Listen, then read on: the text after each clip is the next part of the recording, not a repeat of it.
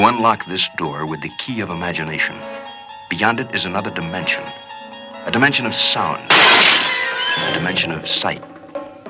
A dimension of mind. You're moving into a land of both shadow and substance, of things and ideas. You've just crossed over into the cultural reset.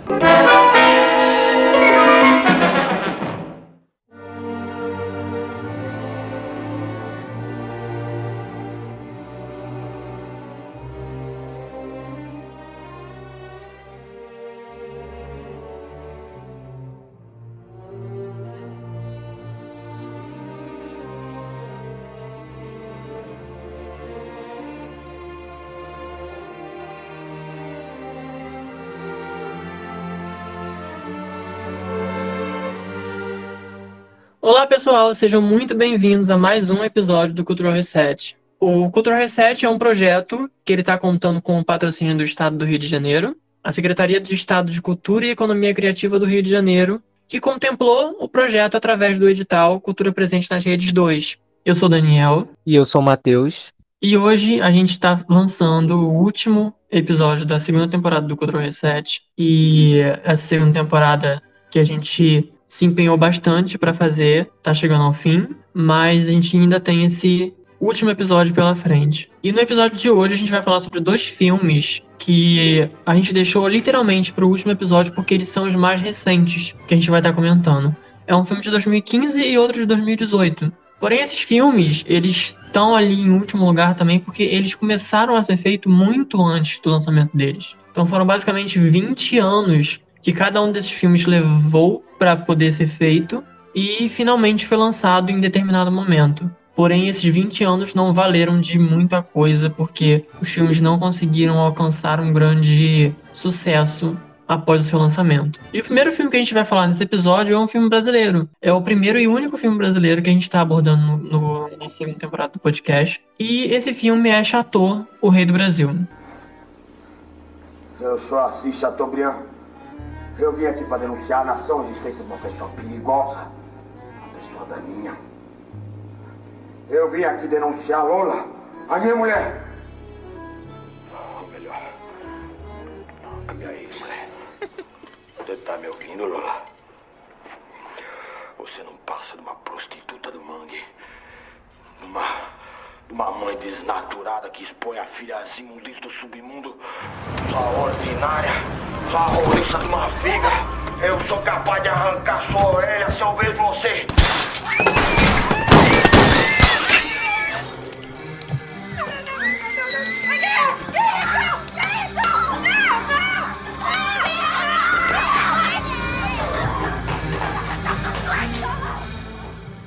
É, exatamente. Como o Daniel falou, esses dois filmes eles têm essa semelhança, né, de que a, o tempo de produção deles foi muito maior do que de um filme costuma realmente ter, né?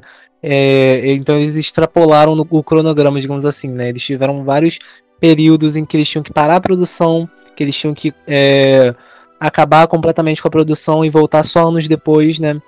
Então, o Chateau, né, o Chateau Rei do Brasil, o título completo, ele é um filme brasileiro que foi lançado em 2015. Ele é dirigido pelo Guilherme Fontes, que é ator também, e acho que a maioria das pessoas vão lembrar dele como sendo o Alexandre na novela A Viagem. Né? E é um filme da Zoebra Filmes, que custou mais ou menos ali em torno de uns 8, 9 milhões de reais. E é um filme sobre o Assis Chateaubriand. Para quem não sabe, o Assis Chateaubriand ele foi jornalista, ele foi empresário e ele basicamente foi o responsável por trazer a televisão ao Brasil nos anos 50. Né? Então ele, ele era dono de um conglomerado de mídias muito grande e ele fundou a TV Tupi, que foi a primeira emissora de, de televisão aqui no Brasil. Então o, o Assis Chateaubriand ele, ele era meio que esse pré Roberto Marinho, digamos assim. Ele era a principal figura midiática durante muito tempo na história do Brasil. E a história de vida dele inspirou um livro chamado Chateau Rei do Brasil, que por sua vez inspirou o Guilherme Fontes. Né? O Guilherme Fontes leu esse livro pouco tempo depois dele ter sido lançado, em 1994, e isso foi meio que o que inspirou ele a adaptar a história, porque ele via um potencial ali de ser algo que era meio Forrest Gump, né, de ser quase que essa comédia dramática, é, algo meio engraçado, mas ao mesmo tempo cômico e trágico, e ao mesmo tempo uma narrativa que era meio Cidadão Kane. Né? Cidadão Kane é uma história, é um filme muito famoso dos Estados Unidos, durante décadas ficou como o melhor filme americano de todos os tempos, e também é um filme sobre um, um grande dono de um conglomerado de mídias. É, essa, essa alusão a Cidadão Kane é muito presente quando a gente fala sobre essas figuras é, emblemáticas, bilionárias, milionárias, que controlam muito da influência midiática. Né? Então, essa, essa ideia do Cidadão Kane é o que permeia esse tipo de história.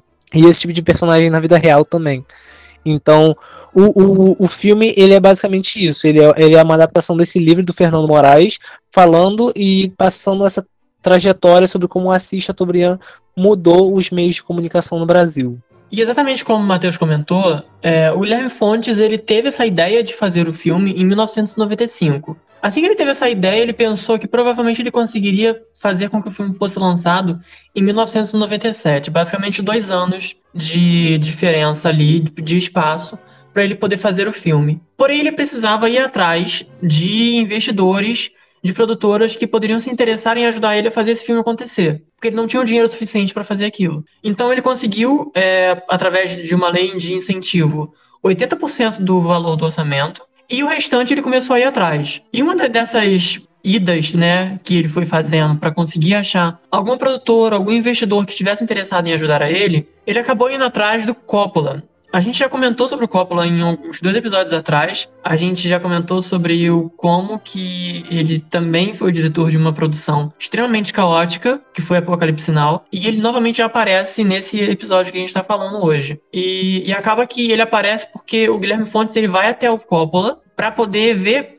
através de uma produtora que o Coppola era dono, que era a American Zoetrope, se eles estariam dispostos a fazer um acordo com ele para poder ajudar a fazer o filme acontecer. Depois de uns seis meses de conversa, ele finalmente conseguiu com que a American Zoetrope fizesse esse acordo. E aí ele acabou inaugurando aqui no Brasil uma própria produtora, que é a Zebra Filmes, que é o que o Matheus comentou, que é a produtora do filme. A Zebra Filmes ela surge em 1998. É só ali nesse momento que ele consegue fazer com que essa produtora realmente aconteça. Então, a primeira ideia dele de fazer o filme ser lançado em 97 já foi pro buraco. Ele não tinha como lançar o filme em 97. Então ele acaba aumentando, ele adia esse lançamento do filme para 99. A produtora acaba surgindo em 98 e aí ele começa a tentar fazer com que o filme aconteça. Ele vai atrás e de começar a fazer com que o filme comece a ser filmado para depois do filme ser lançado. É, e uma coisa que foi bem interessante quando a gente estava fazendo essa pesquisa, né, foi meio que perceber é, figuras grandes, tanto no, no, Brasil como internacionalmente, que tiveram, de certa forma, o dedo e a influência nesse filme, né? Porque, como o Daniel falou, ele teve o, o apoio do do Coppola, do, da American Zoetrope, né? Que American Zoetrope a gente falou no episódio do Apocalipse Now que foi meio que esse sonho que o Coppola tinha para revitalizar e revolucionar a indústria de cinema de, de, dos Estados Unidos, né? Ele queria mudar a forma como os filmes nos Estados Unidos eram feitos. E o Chateau conseguiu um apoio dessa, dessa produtora, que é algo bem é, interessante. Não vai ser a, a, a, última vez em que um diretor brasileiro vai realizar algo com Coppola ou com American Zoetrope. O Walter Salles realizou um filme em parceria com o Coppola, que foi aquele Na Estrada, né? Só que é bem mais recente. E a primeira versão do roteiro do Chateau, ela foi escrita pelo cineasta Carlos Gerbasi, né, que ele é ele, ele tinha mais costume de fazer minisséries da Globo, né, coisas desse tipo. E ele, ele fez esse roteiro, eles enviaram para a Zoetrope, a Zoetrope gostou, deu um aval, mas eles queriam uma versão em língua inglesa, né, uma versão por um roteirista deles. E aí eles mandaram o Matthew Robbins, que é um, um roteirista que já trabalhou com Spielberg e trabalha muito com Guilherme Del Toro. Ele veio para o Brasil, né? Ele veio para o Rio, ele é, ele foi Para, na Paraíba, ele foi em várias partes do Brasil para poder conseguir o material para pesquisar sobre a vida do Chateau. Ele leu o livro e releu o livro e aí depois quando ele voltou para Los Angeles ele realmente começou a, a, escrever a versão mais próxima da, da, versão definitiva que a gente tem do filme, né? Que foi depois adaptada e feito um texto final pelo João Emanuel Carneiro. Então, o filme tem basicamente esses três roteiristas, né? Ele passou pela mão de algumas pessoas, é, incluindo algumas pessoas que são relativamente famosas. E a produção do filme, né? Esse processo de filmagem foi basicamente um nó, né? Foi um embaralhado porque ele, primeiramente, ele foi gravado por um tempo muito maior do que filmes costumam ser gravados. Foi um total de 20 semanas e elas foram espalhadas ao longo de vários anos, né? Então eles gravaram em 99, depois eles gravaram em 2002, depois eles gravaram em 2004 e o motivo para isso é porque sempre faltava dinheiro, né? Eles sempre se afundavam em dívidas e eles tinham que parar as gravações, captar mais recursos, voltar a gravar um pouco, que é o tipo de coisa bem comum e sem querer ser é, grosso nem nada do tipo, mas é um tipo de coisa bem comum em produções amadoras, né, em filmes amadores de diretores que estão literalmente estreando, né? Então, é... mas geralmente diretores estreantes não têm 8, 9 milhões de reais para fazer um filme de época como esse, né? E o Chateau, por ele ser um filme de época, ele tinha gastos absurdos com cenário, com maquiagem, com figurino, com locação, com tudo isso para tentar deixar o mais palpável, o mais próximo possível da época em que o filme se passa. E pelo fato dele estar sendo gravado ao longo de vários, vários anos, né? Ele parar, voltar, parar, voltar, isso afeta a continuidade, isso afeta os atores que naturalmente vão envelhecer de lá para cá. Então o filme precisa também encontrar formas para poder circular ao redor disso, né, de poder se justificar nessa nesse sentido dessas mudanças visuais, né? Então o, o filme do Chateau é um filme que ele não tem grandes histórias de problemas com a natureza, como a gente viu em Fitzcarraldo ou em Apocalipse Now. Ele não tem é, uma maldição como a de Poltergeist. É só uma questão de realmente ser mal planejado. É um filme que tem nomes grandes atrelados a ele, né? É um filme que é uma produção muito grande pelo dinheiro que foi investido, que é, faz parte de um projeto multimediático que o Guilherme Fontes tinha de fazer filmes e documentários sobre personagens históricos do Brasil, né? Sobre é, e que ele foi lançando, né? Filmes e minisséries sobre esses personagens históricos. Então faz parte de todo esse projeto, mas foi mal planejado em termos de cronograma, em termos de orçamento, foi mal executado nesse sentido. E isso é o que principalmente isso é o que mais afetou a realização do Chateau como um todo. E como o filme ficou nesse vai e volta, né, de é, de gravar, de ter que parar, conseguir mais investimento para poder voltar, finalizar, né? Então isso foi gerando um certo acúmulo de gastos justamente por conta desse mau planejamento, né? Então o Guilherme Fontes ele foi se afundando cada vez mais em dívidas e em processos judiciais. E esses processos judiciais começam em 2008. O filme ele tinha basicamente sido terminado de gravar em 2004 com esses tantos de intervalos nas gravações. É, em 2004 eles estavam com o material, entre aspas, pronto. E aí eles né, foram para a sala de edição ver se o filme conseguiria sair o mais rápido possível, porque de um planejamento que mostrava o filme primeiramente saindo em 1997. Em 2004 eles ainda basicamente nem tinham terminado de gravar, é algo preocupante. Acaba que em 2008 acontece um problema judicial com o Guilherme Fontes, e aí esses problemas judiciais que se desenrolam até 2014 fazem com que o filme fique basicamente preso.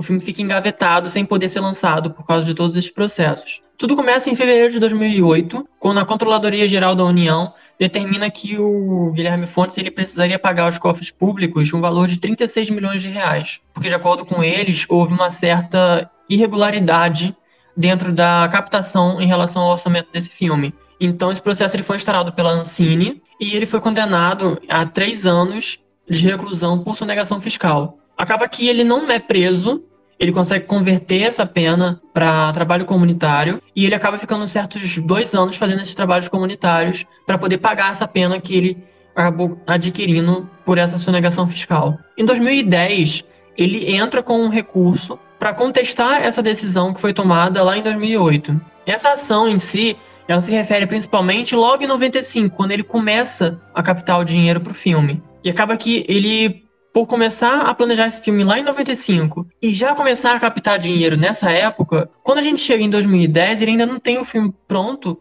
para ser lançado, e isso começa a surgir certos questionamentos, né? De o que aconteceu com esse dinheiro que ele conseguiu lá atrás. tanto dinheiro que ele foi conseguindo depois e depois para conseguir dar continuidade ao filme. A cada vez que ele ia gravar o filme, o filme estava ficando mais caro. Então começaram a desconfiar de que poderia ter um desvio de dinheiro, de que ele poderia estar tá pegando dinheiro de lugares que não eram corretos. Então isso tudo acaba corroborando para esse processo judicial acabar caindo para cima dele e o que acaba de, o que acaba fazendo com que o filme fique ainda mais impedido de ser lançado. Em 2014, que é quando esse processo acaba, é, ele acabou sendo condenado mais uma vez, e dessa vez ele teria que devolver um valor de 66 milhões aos corpos públicos. Porque conforme o tempo ia passando, maior essa dívida ia ficando. Então ele acaba que ele é, é do condenado novamente em 2014, e dessa vez a dívida é ainda maior, e ele novamente vai ficar tentando recorrer para ver se ele consegue fazer com que essa decisão acabe sendo revogada. Acaba que no final ele tem que pagar esses 66 milhões, e além disso, ele ainda vai ter que pagar uma multa de mais 5 milhões. Então ele arranja um jeito de conseguir essa, esse dinheiro para tentar pagar pelo menos uma parte dessa dívida para o filme poder finalmente ser lançado. Que é o que acontece. Exato, o filme faz a estreia dele em 2015, né? Muito, muito, muito tempo depois dele ter sido originalmente planejado, né? Dele ter sido pensado originalmente. E principalmente, né, falando sobre o Chateau, é, ele é um filme que ele se tornou uma lenda urbana aqui no nosso cinema brasileiro, né? É, além da gente já ter uma, uma discussão, né, para falar sobre fazer audiovisual aqui no Brasil, a gente tem toda essa questão de é, lei de incentivo, é, orçamento que ronda o filme, né? E ele acaba pegando esse status de lenda urbana porque ele quase que virou uma lenda urbana, né? Era um filme que era, era prometido ser lançado desde o final do final do, era um filme que era prometido de ser lançado desde o final da década de 90 e só foi lançado em 2015. E como você mesmo comentou, as pessoas não deram mais muita bola, porque ele se tornou é, algo memorável na história do nosso cinema pela questão polêmica que envolve ele. Por ele ter quase se tornado um filme que não aconteceu, por ele ter se tornado uma lenda urbana, porque demorou 20 anos para ser lançado. Mas, querendo ou não, em termos de impacto dentro do nosso cinema, ele não consegue esse impacto porque o filme simplesmente se torna imemorável. E acredito que muito também se torna datado, por ter sido um filme que era uma ideia antiga, com gravações de um tempo atrás, e que chegou na hora as pessoas já não tinham mais essa empolgação para assistir o filme, no máximo pela polêmica novamente, por ele ser um filme antigo que demorou muito tempo para ser lançado. Depois que esse hype passa, o filme some.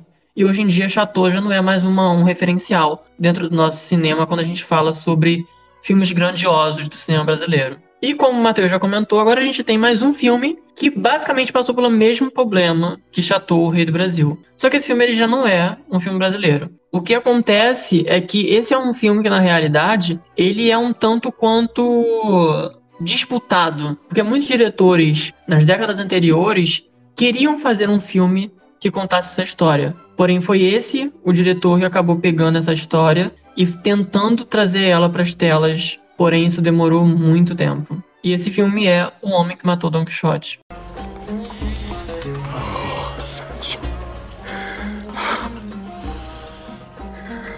We are on hallowed ground, Sancho.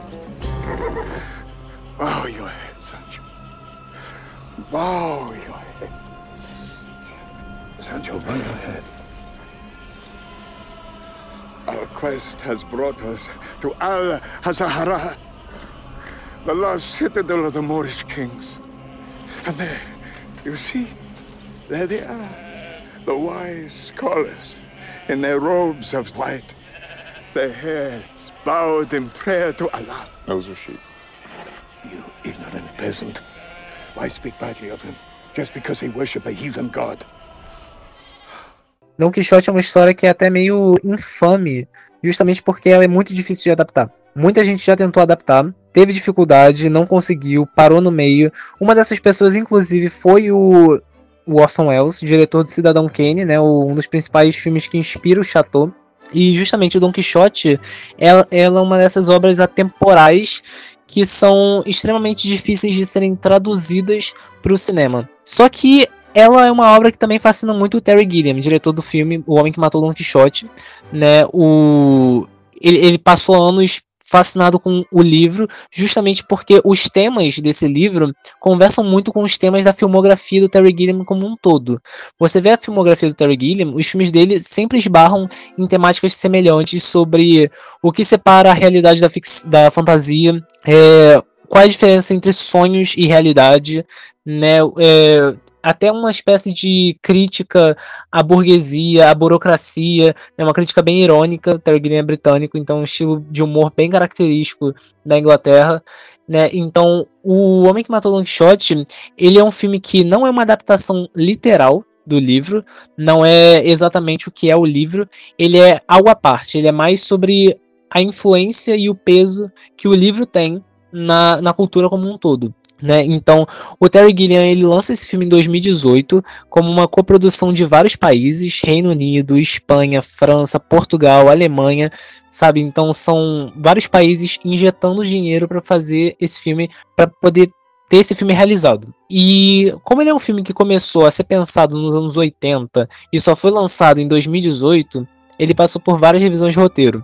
O filme que a gente tem hoje, ele é muito diferente de como ele tinha sido originalmente pensado, porque de início era para ser uma história sobre um homem, um burocrata, que acaba sendo sugado no, por um portal do tempo e ele cai justamente na época em que o Don Quixote vive. Então o Don Quixote confunde ele achando que ele é o Sancho Panza e basicamente coloca ele para vir junto nas aventuras dele. Com o passar do tempo, isso foi mudando um pouco. E, inclusive, eu acho que isso mudou até de uma forma que ficou mais autobiográfica para o Terry Gilliam, porque ele passou por tantos problemas para fazer esse filme, ele tentou fazer esse filme tantas vezes, teve que parar no meio, que o filme O Homem que Matou Quixote, na verdade, é sobre um cineasta que anos atrás dirigiu uma adaptação de Don Quixote e hoje agora é um diretor famoso que faz vários filmes comerciais e aí ele acaba reencontrando o homem que interpretou o Don Quixote no filme dele, quando ele volta para a Espanha.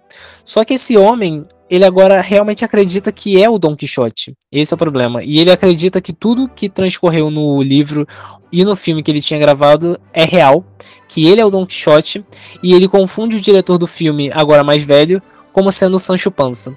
Então, os dois basicamente embarcam nessa aventura assim pela Espanha, enfre enfrentando gigantes, e, mas são tudo imagens da cabeça desse, desse homem louco que pensa que é o Don Quixote, né? O Don Quixote, afinal, é essa figura emblemática meio que da loucura, né? É, é essa ideia de, de achar que a realidade, na verdade, é são as histórias de fantasia. Don Quixote é uma pessoa que não consegue compreender e separar muito bem a realidade da ficção. E o, isso, como isso é algo que marca muito os filmes do Terry Gilliam, ele dirigiu filmes como Brasil, é, Os Doze Macacos, Barão de Munchausen, Doutor Parnassus, né, esses filmes que são sobre o impacto que a narrativa ou a mitologia ou as histórias têm na nossa vida, o Don Quixote acaba sendo uma escolha meio óbvia para ele para ele querer fazer, né? Fica meio óbvio por que um livro desses teve tanto impacto na, na imaginação do Terry Gilliam. Né, o Terry Gilliam é um cara que, assim, ele, ele tava cotado para dirigir Harry Potter no começo da franquia, sabe? Ele, ele, ele é alguém que realmente tem esse viés da fantasia, essa visão para coisas mágicas, para coisas que são bem surreais. Os filmes do Terry Gilliam são bem surreais nesse sentido, são meio engraçados ao mesmo tempo. Então, Don Quixote é meio que algo que encapsula perfeitamente tudo aquilo que é a filmografia dele. E outra coisa que encapsula tudo que é a filmografia do Terry Gilliam são as dificuldades para realizar esse filme.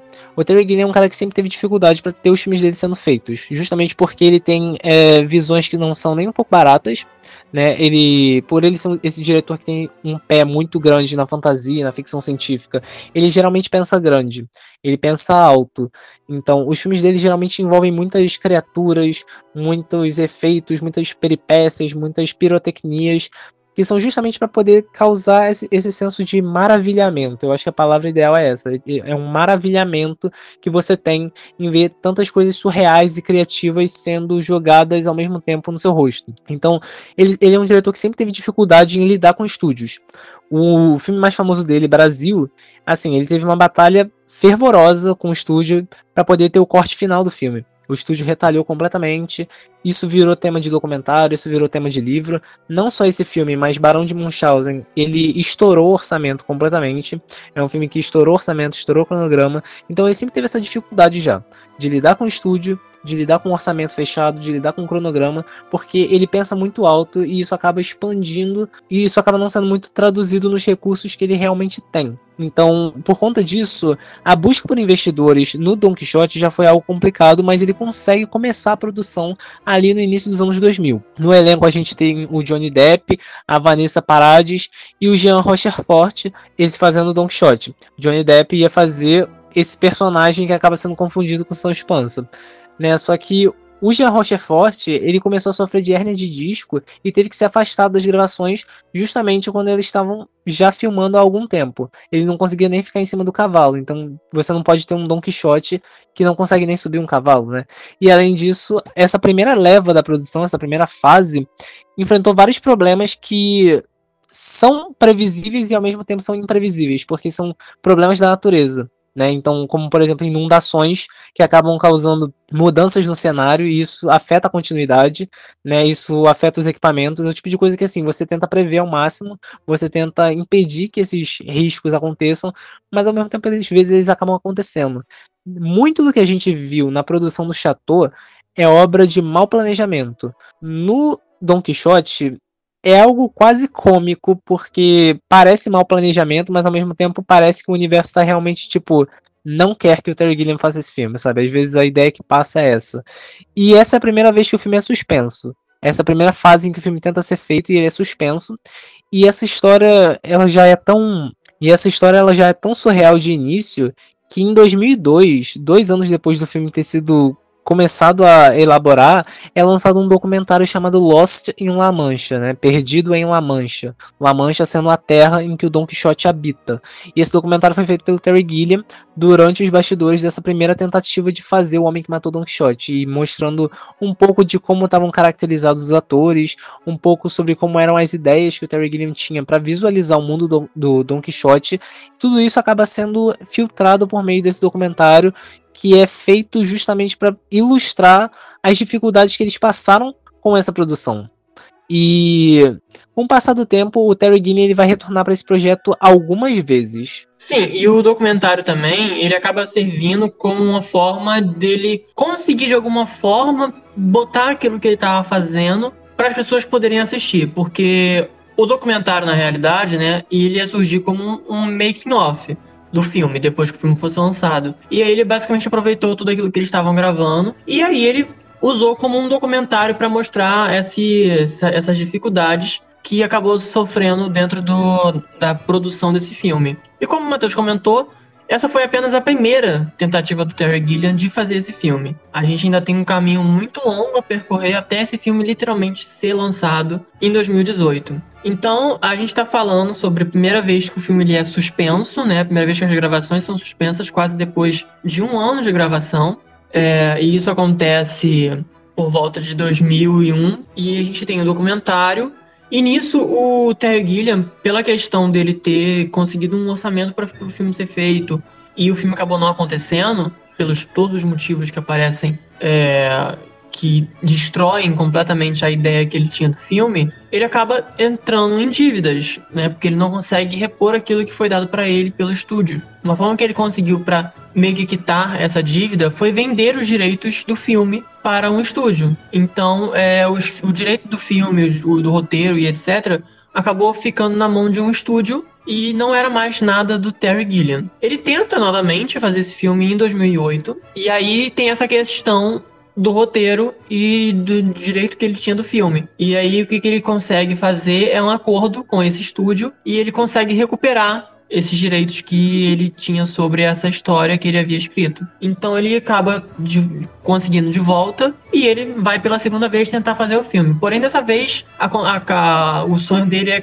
destruído muito mais rápido, porque ele tinha a intenção de recomeçar as filmagens em 2010, então ele estava organizando a equipe para tudo poder acontecer, e acaba que em 2009 ele os, os investidores que tinha no filme anteriormente não queriam mais investir no filme. Então ele não tinha mais como dar uma forma para esse filme porque ele não tinha o dinheiro, ele não tinha mais o investimento, ele não tinha mais o apoio do estúdio. Então ele acaba tendo que enterrar novamente a ideia, porque isso normalmente não foi a única coisa que aconteceu. O próprio elenco original, né, no caso o Johnny Depp e a Vanessa Paradis, eles não queriam mais voltar pro filme por motivos óbvios. A carreira deles já tinha avançado, então eles não tinham mais intenção de retornar pro filme. Então aquilo que ele já tinha também gravado não ia ser utilizado. Então ele teria que reformular completamente o filme inteiro. E ele já não tinha mais como fazer isso por também não ter mais dinheiro. Então em 2009 acontece uma segunda suspensão do filme.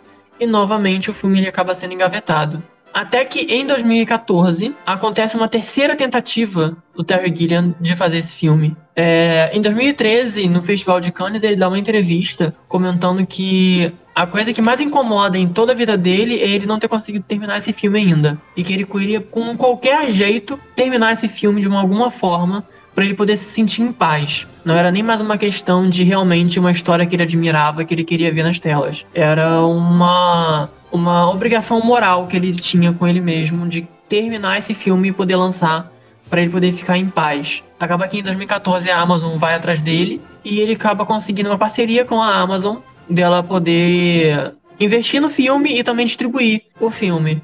E aí ele, né, começa a ter novamente essa vontade de terminar esse filme, é a terceira tentativa dele, e ele começa a ir atrás da equipe, das, das, pessoas que vão trabalhar junto com ele, do elenco. E, inclusive, um nome que acaba se confirmando dentro do elenco é o John Hurt, que era um ator muito famoso e muito querido na indústria. E ele seria o novo Don Quixote. Porém, né, novamente, o destino zombando da cara do Terry Gilliam. E pela segunda vez, a pessoa que vai fazer o Don Quixote acaba descobrindo estar com uma doença e precisa abandonar a filmagem. No caso do John, ele descobriu um câncer, que inclusive foi o motivo pelo qual ele acaba falecendo em 2017, e ele precisa abandonar o filme porque ele descobre que o câncer já está no estado um pouco avançado e ele precisa se cuidar por causa da idade para ele poder tentar se curar dessa doença. E ele acaba abandonando o projeto e isso desmotiva o Terry Gilliam de continuar e o projeto ele é novamente engavetado e o Terry Gilliam meio que desiste de fazer esse projeto lá em 2015. Porém, a Amazon conversa com ele novamente e com a questão dos investimentos e da promessa de distribuição, ele acaba tentando pela quarta vez fazer o filme. E essa quarta vez, felizmente, é a última tentativa dele, que finalmente acaba dando certo, mas dando certo entre aspas, porque nem nessa quarta tentativa ele teve muita calma e muito muita tranquilidade para poder fazer esse filme. É, o elenco, né, é um novo elenco. Quem assume o papel de Don Quixote é o Jonathan Price e o papel que era do Johnny Depp lá nos anos 90 acaba sendo dado pro Adam Driver. E aí eles conseguem poder fazer esse filme. O filme, ele, inclusive, ele tem uma coprodução com vários países, exatamente por causa que em todo momento ele tentava conseguir alguma forma de investimento, então algum país acabava entrando como coprodução. Então o filme, ele na realidade, ele é uma coprodução de cinco países: Reino Unido, Espanha, França, Portugal e Alemanha. Essa última versão, né, essa última tentativa é em Portugal. É onde ele vai para Portugal, ele, conhe ele conhece um investidor, um produtor, que aceita produzir o, o filme e que acaba sendo o pontapé para o filme realmente acontecer. Porém, o que ele não esperava era que esse produtor depois daria uma certa dor de cabeça para ele. Além desse produtor, teve um problema com um convento que aparentemente foi danificado durante as filmagens. O Terry Gilliam falou que não, isso não aconteceu, mas mesmo assim isso acabou sendo levado para a justiça e esse processo judicial acabou atrasando um pouco mais o filme e isso acaba que continua novamente desestabilizando o Terry. É, mas ele consegue provar que ele não tinha esse envolvimento com essa danificação desse convento. E quando ele finalmente parece que ele vai conseguir lançar o filme em 2018, o filme estrearia no Festival de Cannes. Esse produtor português, que ajudou ele no começo do filme, acaba entrando na justiça contra o Terry Gilliam. Isso acontece porque o produtor achou que por ele estar ajudando o filme a acontecer como investidor e produtor, ele apareceria, sabe, como o maior nome do filme. Ele que seria o grande criador por trás do filme. Porém, quando ele descobriu, quando o filme começou a ser anunciado, e ele viu que o grande nome era o do Terry Gilliam, e ele era apenas mais um dos, co dos inúmeros co-produtores desse filme, ele resolve ir para a justiça. E aí acaba que isso demora um pouco para fazer com que o filme realmente possa estrear, né? Isso foi semanas antes da estreia em Cannes e o Terry Gilliam ficou completamente desesperado porque ele já estava em pânico, é, porque ele pensou que novamente o filme seria barrado e seria mais uma tentativa frustrada dele terminar esse filme. Mas felizmente ele conseguiu fazer com que o filme estreasse em Cannes em 2018. Porém, ele acabou tendo que pagar uma multa para esse produtor e para a produtora, né? E essa multa acabou sendo paga, né? Acabou gerando uma, mais uma dívida no nome do Terry Gilliam. Porém, o filme finalmente foi exibido, o filme saiu, o filme finalmente aconteceu e o público todo pôde assistir o filme. O filme estreia em 2018 no Festival de Cannes, né? E ele estreia em um tempo em que a Amazon decide retirar esse, esse apoio prévio que iria fazer para a distribuição do filme, justamente por conta de todo esse escopo enorme de coproduções entre vários países que o filme acaba tendo. Isso acaba é, influenciando a Amazon a tirar esse apoio na distribuição. E o filme é um fracasso total nas bilheterias, né? O filme custa cerca de 16 milhões para ser feito, só consegue um retorno de por volta de 3. É, é, é, acaba sendo isso, né? Tipo, é um filme que demorou muito tempo a ser feito, tinha esse interesse por trás, tinha até uma mitologia por trás dele, mas ele simplesmente não gerou muito interesse do público em fazer o público ir assistir. E é um filme que, infelizmente, ele tem essa história de bastidor que é muito mais interessante do que a história que ele mesmo conta, né? Porque é um filme bem longo que tem um ritmo assim meio deficiente, você acaba se perdendo um pouco, justamente porque é um filme cansativo, ele não prende a sua atenção logo de cara. Ele é um filme que ele é muito interessante por ser um trabalho do Terry Gilliam, mas que está longe de ser um dos melhores filmes do Terry Gilliam, né? Então ele ainda tem muito desses temas, muito do muito do que a gente conhece da filmografia desse diretor. E assim, tem ótimos momentos, mas assim, é um filme que tá longe de ser tão bom quanto boa parte dos filmes do Terry Gilliam são.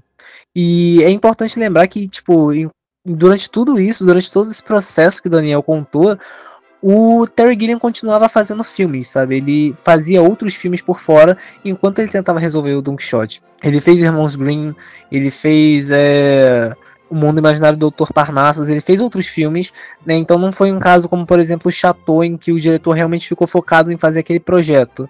Nesse daqui, o Terry Gilliam tinha que fazer outros projetos ao mesmo tempo, enquanto tentava tirar esse do papel. E é um filme que, infelizmente, ele, ele, ele não diz muito o que veio, né? Ele, ele chega, ele vai embora, ninguém presta muita atenção no fato de que esse filme foi feito realmente, foi tá finalizado. Então acaba sendo um filme que é meio esquecido na filmografia do Terry Gilliam. A gente lembra do filme por conta da história por trás dele, mas o filme em si a gente não lembra muito dele. Exatamente por isso que o nome do próprio episódio de, dessa semana é exatamente esses 20 anos para se tornar imemorável. É basicamente um trabalho jogado fora, né? A gente tem um produto final, os filmes aconteceram, os filmes apareceram nos cinemas, mas a que preço, né? Porque eles se tornam filmes que as pessoas não se interessam mais. Eu acho que é muito da questão do filme ficar datado. A gente tá falando sobre dois filmes que, se talvez tivesse sido lançado quando realmente tinham a intenção de ser lançados, que no caso de Chateau era no final dos anos 90, e o Don Quixote começo dos anos 2000, é, talvez eles poderiam ter feito um sucesso maior, né? Mas a questão é que todas as interferências, todos os problemas e todos os percalços que envolvem essa produção, que estendem elas por durante 20 anos, fazem com que o público tanto possa criar um interesse pelo mistério e pelo hype, mas também possa criar um desinteresse, porque já é uma história que não é mais interessante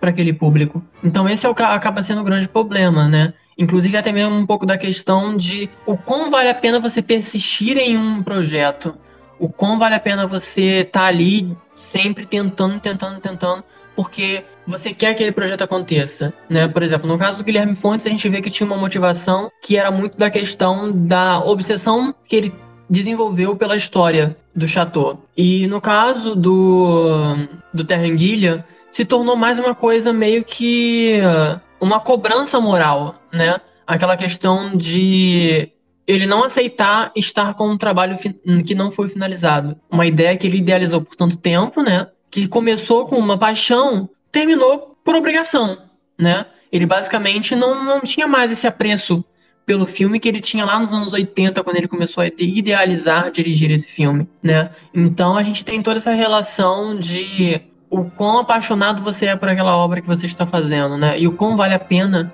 você persistir nela. Como a gente viu aqui, são duas obras que tiveram uma persistência muito grande de seus diretores, mas que infelizmente não foram é, obras que se tornaram relevantes dentro do audiovisual. Elas podem ser lembradas pela polêmica e pela construção em volta delas que tornaram ela quase duas lendas urbanas do cinema. Não é algo que, sinceramente, traz muito impacto para o cinema de uma forma geral. E são filmes que reacendem esse debate sobre é, sobre persistência, né? Se você está sendo racional ou não, está persistindo em um filme que parece que está fadado a, ao fracasso ou ao não ser feito mesmo, né? Porque, claro que assim, tem, são situações diferentes. O Chateau, ele precisava ser feito justamente por conta de toda a questão é, de dívidas, de despesas, de problemas jurídicos. Mas o, no caso do, do Don Shot, o filme tentou ser feito umas três vezes antes de realmente conseguir dar certo na quarta, né? Então é, aquele, é aquele tipo de coisa que reacende discussão se vale ou não a pena continuar fazendo esse filme, que é um tipo de debate que permeia todos os filmes que a gente abordou aqui no Cultural Reset de uma forma ou de outra, né? Porque vale a pena você desmatar uma floresta para gravar uma cena? Vale a pena você ficar gastando anos e anos da sua vida para fazer um filme que simplesmente não tá engatando? Né? Vale a pena você colocar tinta no rosto de um ator e deixar ele super alérgico por conta disso, só porque vai ficar visualmente interessante, né? É, é, é toda essa questão da importância de um cronograma, da importância de um planejamento. Eu e o Daniel, nós somos produtores culturais e o que a gente faz também aqui no Cultural Reset é um pouco disso, né? É um pouco de olhar para a produção desses filmes e pensar se poderia ter sido revertido ou não, se poderia ter sido feito de outra forma ou não, que talvez não tivesse sido tão complexo assim, que não tivesse ocasionado em tantos problemas, em tantas complicações no meio do caminho. Como a gente, né, comentou basicamente durante todos os episódios, todos os filmes que a gente abordou, basicamente, são filmes que é, são exemplos do que a gente não deve fazer, né? A gente teve, durante essa temporada, inúmeros filmes que, é, das mais diversas formas, se tornaram caóticos, né? Então a gente tem desde um tubarão mecânico que não funcionava dentro d'água, ou então um diretor maluco que tratava os atores igual lixo, é, um filme sendo gravado no meio da selva, ou então uma maldição dentro do set que tá matando todo mundo. A gente tem as coisas mais improváveis e mais malucas acontecendo dentro de uma produção. E algumas a gente pode controlar, algumas a gente não pode. Então eu acho que tudo depende muito da questão de nós mesmos como profissional, né? Aquilo que a gente consegue controlar, por que, que a gente não está conseguindo controlar, né? Então é, é essa toda essa questão que rondou basicamente todos esses filmes, né? Que a gente começa lá com Mágico de Oz no final dos anos 30 e termina nesse último episódio aqui em 2018, bem próximo da gente, com esse filme que demorou 20 anos para ser feito. E é assim que a gente termina o 16 episódio do Cultural Reset e o oitavo episódio dessa segunda temporada. E com isso, a segunda temporada do Cultural Reset, a temporada chamada Causa em Cena, que a gente com certeza conseguiu provar de que o nome faz jus a todas essas obras que a gente abordou. E o que agora eu espero é que vocês tenham gostado de toda essa temporada, desses oito episódios e dessas semanas em que vocês estiveram aí acompanhando a gente. Foi um projeto que foi muito legal de fazer e a gente agora tá com ele chegando ao fim. Então isso é uma despedida entre aspas, porque a gente provavelmente vai estar voltando aí no ano que vem com uma terceira temporada do Control Reset. E eu espero que tenha sido algo que realmente tenha valido a pena para você que perdeu horas e horas do seu dia escutando todos esses oito episódios. É, eu espero que, principalmente que tenha sido uma boa porta de entrada né, sobre essa discussão acerca de como os filmes são feitos, né, de como a produção de um filme é algo que às vezes é bem implacável, né, bem complicada, que é uma coisa que às vezes a gente não pensa muito sobre, porque como público, a gente vai no cinema ver um filme e ele já está pronto, sabe? A gente não pensa muito em todas essas minúcias e em toda essa criatividade que a equipe teve que colocar para poder solucionar um problema ou então solucionar um imprevisto. A maior parte de fazer um filme, de criar um filme, de filmar um filme, é pensar em soluções para problemas, né? A maior parte de, de realizar um projeto é isso, de realizar qualquer projeto cultural, é pensar em soluções de problema. Exatamente. E aqui a gente mostrou inúmeras obras, inúmeros exemplos de que muitas vezes uma pequena coisinha que está fora do lugar dentro de uma produção pode fazer com que tudo caia em ruínas. E com isso a gente finaliza esse, essa segunda temporada. É, para vocês continuarem em contato com a gente, para vocês continuarem vendo o que a gente está produzindo, porque, como a gente já comentou outras vezes aqui, a gente vai estar tá encerrando o Cultura Reset, mas a gente tem outros projetos vindo aí, inclusive um outro projeto que já está acontecendo, que vocês ainda podem continuar escutando a gente durante algumas semanas. E. Então, se vocês quiserem ficar atentos no que pode estar vindo por aí e no que vai vir por aí, é, vocês podem seguir o, o Instagram do podcast, que é arroba cultural reset. Se vocês quiserem me seguir nas redes sociais, é arroba dark_daniel18. Se vocês quiserem me seguir nas redes sociais, é arroba majortom_42. Além disso, os projetos que eu e Daniel a gente tem feito são parte do coletivo Belacqua, né, que também tá no Instagram. A gente tem vários projetos, desde shows musicais até curtas, né, inclusive um deles é um filme de terror que a gente tá com uma benfeitoria aberta por mais alguns dias, se chama O Limiar da Meia-Noite né? Você pode ajudar a gente contribuindo nessa benfeitoria. A gente criou vários prêmios incríveis para aproximar vocês de como é o processo de realização desse curta, né? E além disso, eu e o Daniel a gente ainda está lançando uma minissérie em podcast que se chama Mojicast. Também está no Instagram, podmojicast, e é uma minissérie de sete episódios sobre os filmes do Zé do Caixão.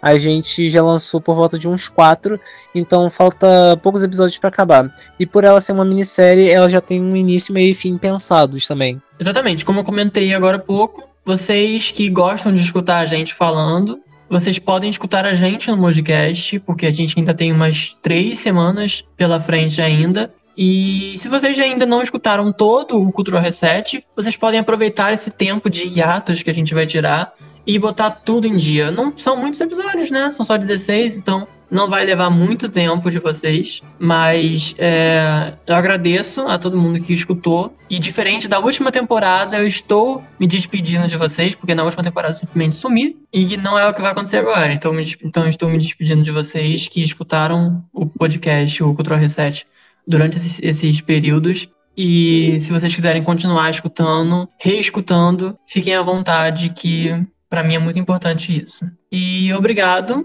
por ter escutado até aqui e escutado e acompanhado a gente durante essas semanas. E em algum momento, então, a gente vai voltar a se encontrar. Eu vou esperar vocês aqui nessa dimensão que eu chamo de Cultural Reset. Tchau, tchau. Tchau, tchau, pessoal.